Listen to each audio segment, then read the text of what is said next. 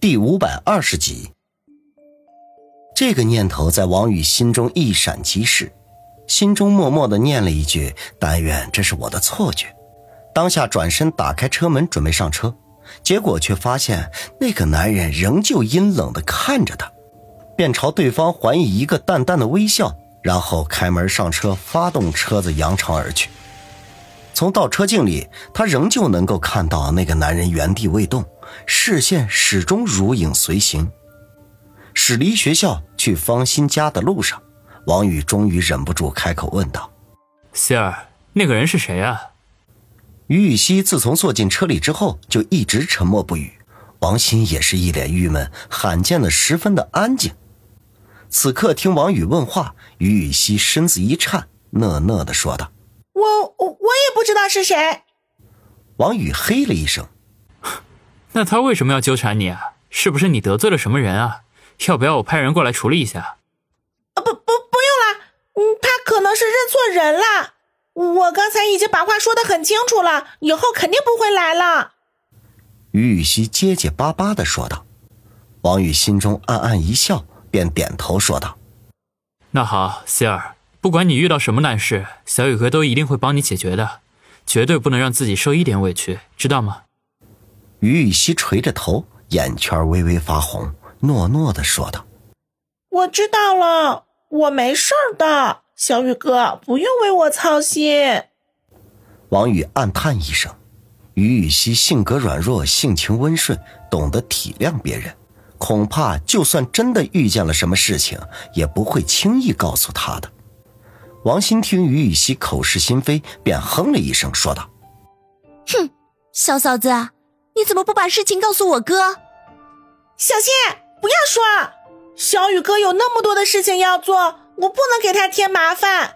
这点小事我会自己解决的，别忘记你答应我的，要不然我真的生气了。”于雨欣忙不迭的打断王鑫的话，生怕他继续说下去。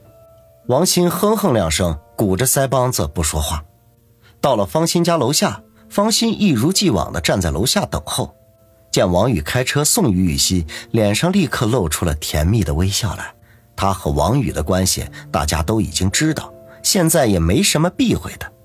和方心说了几句话，目送他们母女上楼，王宇这才开车回家。为了方便说话，王鑫已经坐到了副驾驶的位置，拉着脸说道：“老哥。”你是不是很得意？很久没有和王鑫斗嘴了。王宇听他挑衅，立刻笑道：“我有什么好得意的？”哼，母女同吃，大小美女还不得意？王鑫阴阳怪气的说道：“我都说过多少遍了，我把希儿当妹妹一样。”哼，很多电视剧里的桥段，男主角都是这么说，最后还不是把人家给推倒？小心。你一天到晚都看了什么东西啊？满脑子的龌龊思想。嘿，还不承认？你看希儿的眼神里就充满了暧昧，眼珠子总是在他的胸部和屁股上打转。你妹子我可是眼观六路，耳听八方。我什么时候那么猥琐了？嘿嘿，老哥，我偷偷告诉你，别看希儿干干瘦瘦的，她的屁股可是又白又圆，摸起来肉乎乎的，还有。她胸部也不小哦，嗯，让我想想，怎么形容来着？啊，对了，叫做小荷才露尖尖角。闭嘴！王宇顿时暴汗，真担心他这个奇葩的妹子再说下去，那会更加离谱。王鑫嘿嘿一笑，揶揄的说道：“哼，老哥。”你听我这么描述，是不是有点感觉啦？王宇霎时间欲哭无泪，差点把车子开到了电线杆子上。对王鑫那算是佩服的五体投地，这当真是什么话都敢说呀！他做了几个深呼吸之后，一本正经的说道：“小心，我警告你，以后什么乱七八糟的书和电视剧都给我少看。年纪不大一点，满嘴的胡说八道。”王鑫笑嘻嘻的说。嘿嘿，老哥，你以为我和谁都这么说话吗？人家在班里可是人见人爱的淑女哦。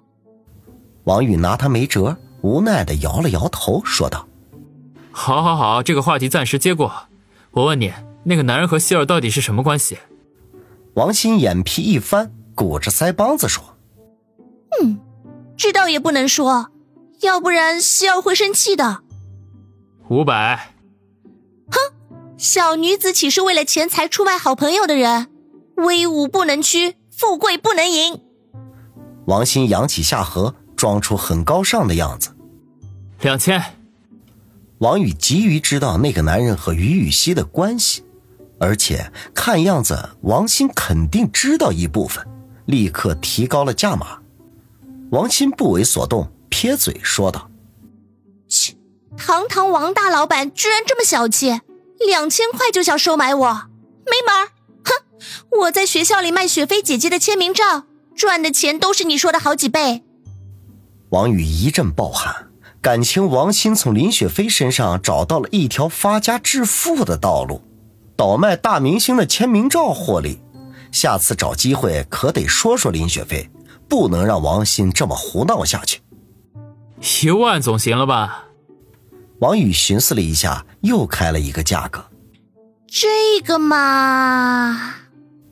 王鑫终于迟疑了起来，眨巴了半天眼睛，不好意思的说。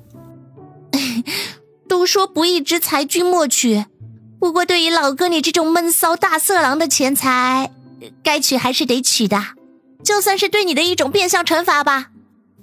他给自己找了一个很充分的借口，然后把白白嫩嫩的小手伸到了王宇面前，笑嘻嘻的说道：“成交。”王宇无奈苦笑，努努嘴说道：“副驾驶的储物盒里有一万块钱，你自己拿吧。” OK，王鑫立刻打开储物盒，里面果然有一叠崭新的票子。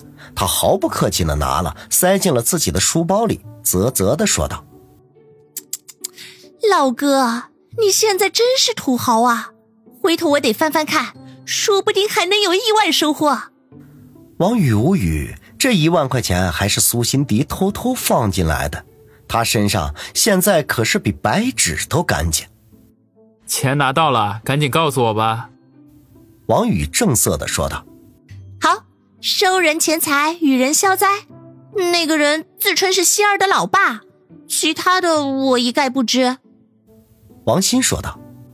王宇眉头瞬间拧成了一个疙瘩，没想到居然被他猜中了。他出现了多久？都和希儿说了些什么？王宇沉声问道。王鑫歉意的看着他，说道。老哥，对不起，其他的我真不能说。你拿钱不办事儿啊？怎么不办事儿了？你刚才不是问我那个人和希儿的关系吗？我已经告诉你啦，你又没说要问其他的。哼，你想把钱要回去吗？嗯，我一定要向雪飞姐姐、思思姐姐、辛迪姐姐等等等好多姐姐告状，让他们替我主持公道。我。王宇一阵气结，说话间，车子已经到了他家的楼下。抬头看去，家里亮着灯，王大海老两口正等待着他们兄妹回家。算了，懒得和你计较。王宇无奈的摇摇头，随后又补充了一句：“小心，有钱不要乱花。”知道了。那我们回家。收到。嘿嘿，想起来老哥，你好久不在家睡觉喽。搬进新居之后，王宇还是第一次在家里留宿，陪着王鑫吃了宵夜，和父母闲聊了几句，便回到卧室里休息。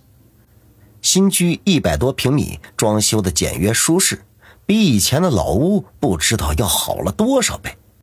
可是躺在松软的床上，王宇却久久的未能入睡，总感觉好像少了点什么。最后他才明白，是老屋的那种特有的气息。